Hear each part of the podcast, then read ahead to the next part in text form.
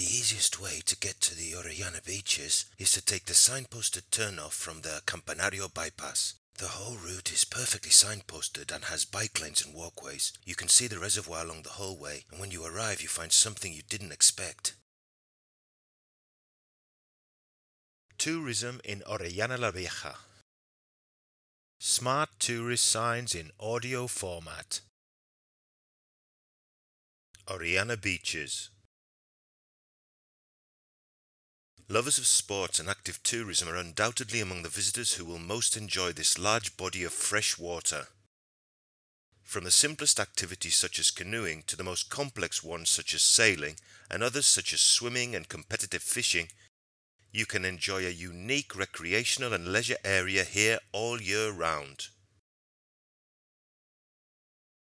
On the Orellana Lakes, there are different propositions available for you each season of the year. On one of the sides of the Orellana Blue Beach, the natural slate has been covered with sand, which has made enjoying a broad shoreline possible, where the windsurfing area has been established.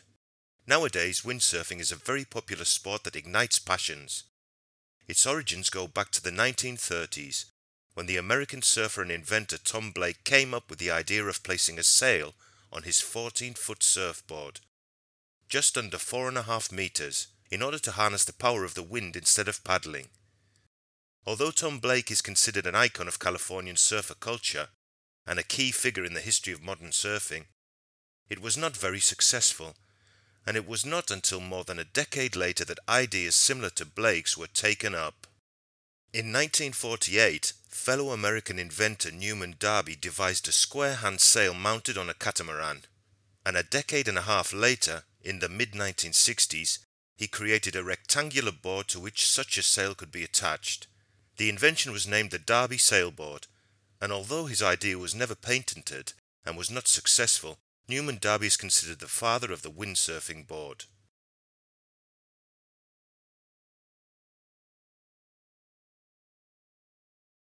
Concrete and grass beaches.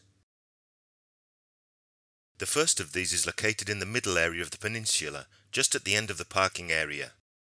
It has wooden sunshades and the slope is perfect for helping people with limited mobility get into the water, among others. Behind the amphitheatre we find what is perhaps the most popular area on sizzling summer days, the complex's grass area. A less extensive area than some would like, but with picnic areas and plenty of shade.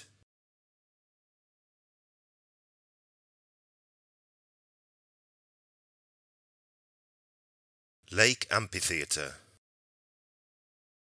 a great idea where a bend next to the blue beach was used to build a stand in the style of the ancient Roman amphitheatres, and where there is a show.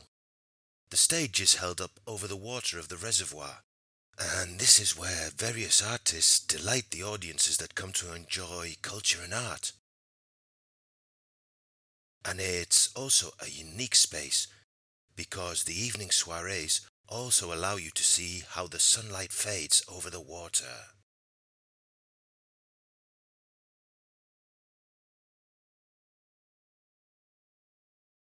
Beach bars and picnic areas. Whether the visitor is one of those who likes to eat elaborate dishes or those who enjoy bringing their own food to enjoy in a magnificent setting, there are all kinds of options in the area. Restaurants and beach bars offer refreshments and local products such as grilled meats and stews.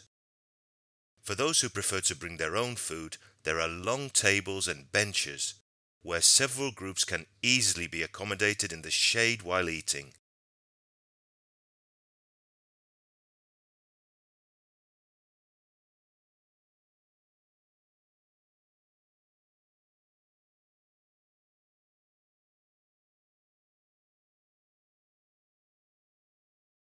Of course, we remind both groups of people that we're in a natural area with a blue flag, and that it is therefore obligatory to preserve and maintain it as it is. Please take particular care not to leave any objects or rubbish during your visit and enjoy this beautiful and amazing place.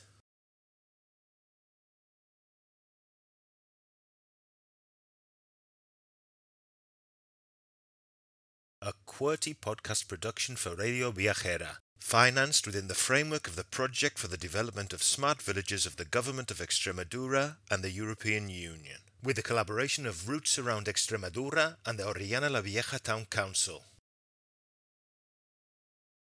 Manuel Sierra has taken part in this episode.